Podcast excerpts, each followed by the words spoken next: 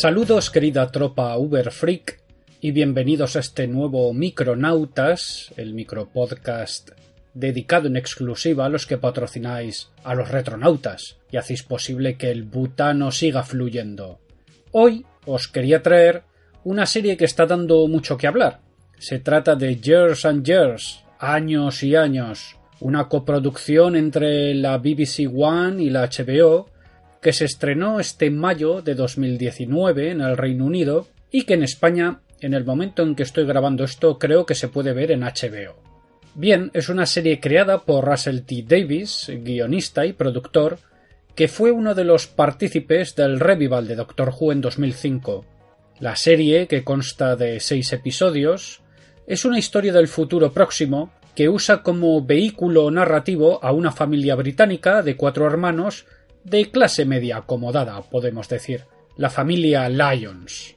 Tenemos a Stephen, eh, que trabaja como asesor financiero y vive en Londres con su mujer Celeste, que es contable, y sus hijas Bethany y Ruby. De estas dos eh, destacará Bethany, una adolescente geek que sueña con deshacerse de su cuerpo carnal y volcar su conciencia en un ordenador para ser una entidad digital, o sea, lo que llamaríamos una transhumanista. El segundo hermano Lyons es Daniel, una especie de trabajador social que convive con su pareja Ralph, pero cuya relación se verá comprometida cuando se cruce en su vida Víctor, un refugiado ucraniano. Luego tenemos a Edith, la hermana mayor de los Lyons, una mujer metida en el activismo político, que en el arranque de la serie anda perdida por el mundo y de la cual rara vez el resto de su familia tiene noticias. Y la cuarta hermana es la menor, Rosie, madre soltera de dos niños, en silla de ruedas por tener espina bífida.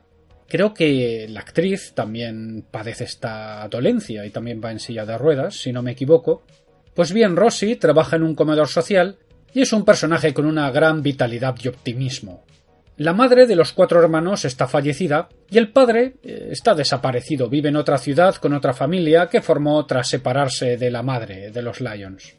Pero sí tenemos a la abuela, Muriel, una señora mayor que ya ha vivido lo suyo y que en varias ocasiones hará el papel de Pepito Grillo de la familia. La serie tiene además como reclamo a Emma Thompson, que interpreta a Vivienne Rook, una empresaria celebrity, polemista, que se meterá en política. Years and Years es una historia del futuro próximo. La serie arranca en nuestro presente, en 2019, con el nacimiento de Lincoln, el segundo hijo de Rosie, y su tío Ralph diciendo pues que a saber qué le espera al chaval. Acto seguido, la acción dará un primer salto al 2024. En estos momentos Trump, Donald Trump, actual presidente de los Estados Unidos, mientras estamos grabando este podcast, renueva su mandato como presidente. Y China está construyendo una isla artificial en un territorio objeto de una disputa territorial, lo que está provocando una escalada de tensión con los Estados Unidos. Daniel se casa con su pareja, Ralph. La reina Isabel fallece. Vivian Rook hace un primer intento por entrar en política presentándose como candidata independiente.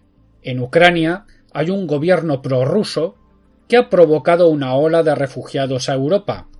En un campo de refugiados instalados en la ciudad será donde Ralph se encuentre con Víctor, que ha huido de Ucrania uh, porque es al ser perseguido por ser gay, y se nos dice que ha sido torturado también.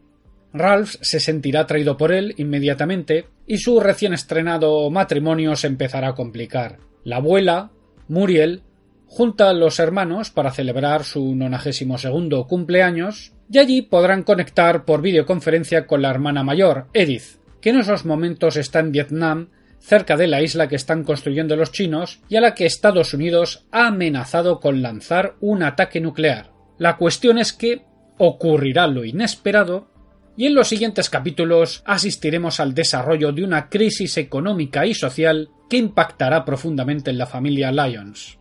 La serie toca varios palos.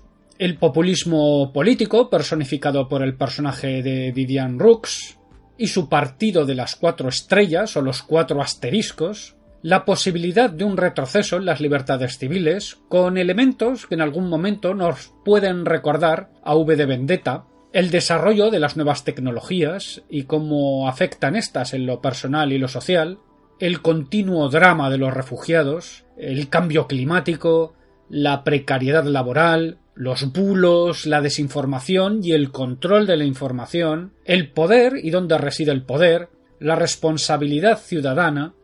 Como otras distopías, Years and Years lo que hace es criticar el presente proyectando los males actuales en el futuro. La serie yo creo que conecta con el espectador porque entendemos que lo que narra es perfectamente plausible. Es una serie en la que además yo creo que destaca la humanidad de los personajes. Podríamos decir que es ciencia ficción con personas. El elemento humano aquí está muy presente. Es un producto de calidad, eh, en mi opinión. Es ciencia ficción de la buena, de la que hace pensar, de la que hace reflexionar, con recadito, como me gusta decir a mí. Varias reflexiones se dan a lo largo de la serie, destacando las que vienen por parte de la abuela, sobre todo en el capítulo final, al hacer hincapié en la responsabilidad que tenemos todos los ciudadanos en el devenir de nuestra sociedad. Continuamente estamos tomando elecciones, no solo a nivel político cada cuatro años, sino a nivel social y económico, empezando con el qué y cómo consumimos, y estas elecciones en un futuro son las que nos van a afectar a todos. Mucho se la compara con Black Mirror y puede tener algunos puntos en común, ya que Black Mirror también toca mucho el tema de la distopía y el efecto de las nuevas tecnologías en la sociedad, pero limitarse a esto sería bastante simplista. Yo creo que Years and Years es un producto más complejo y que estoy seguro que será del agrado de los amantes de las distopías con trasfondo crítico. En fin, si habéis visto la serie, podéis dejar vuestros comentarios para el resto de oyentes y decirnos qué os ha parecido. Y si no lo habéis visto, pues espero haber llamado vuestra atención y que le deis una oportunidad. Yo creo que os gustará. Venga, un saludo y hasta la próxima entrega.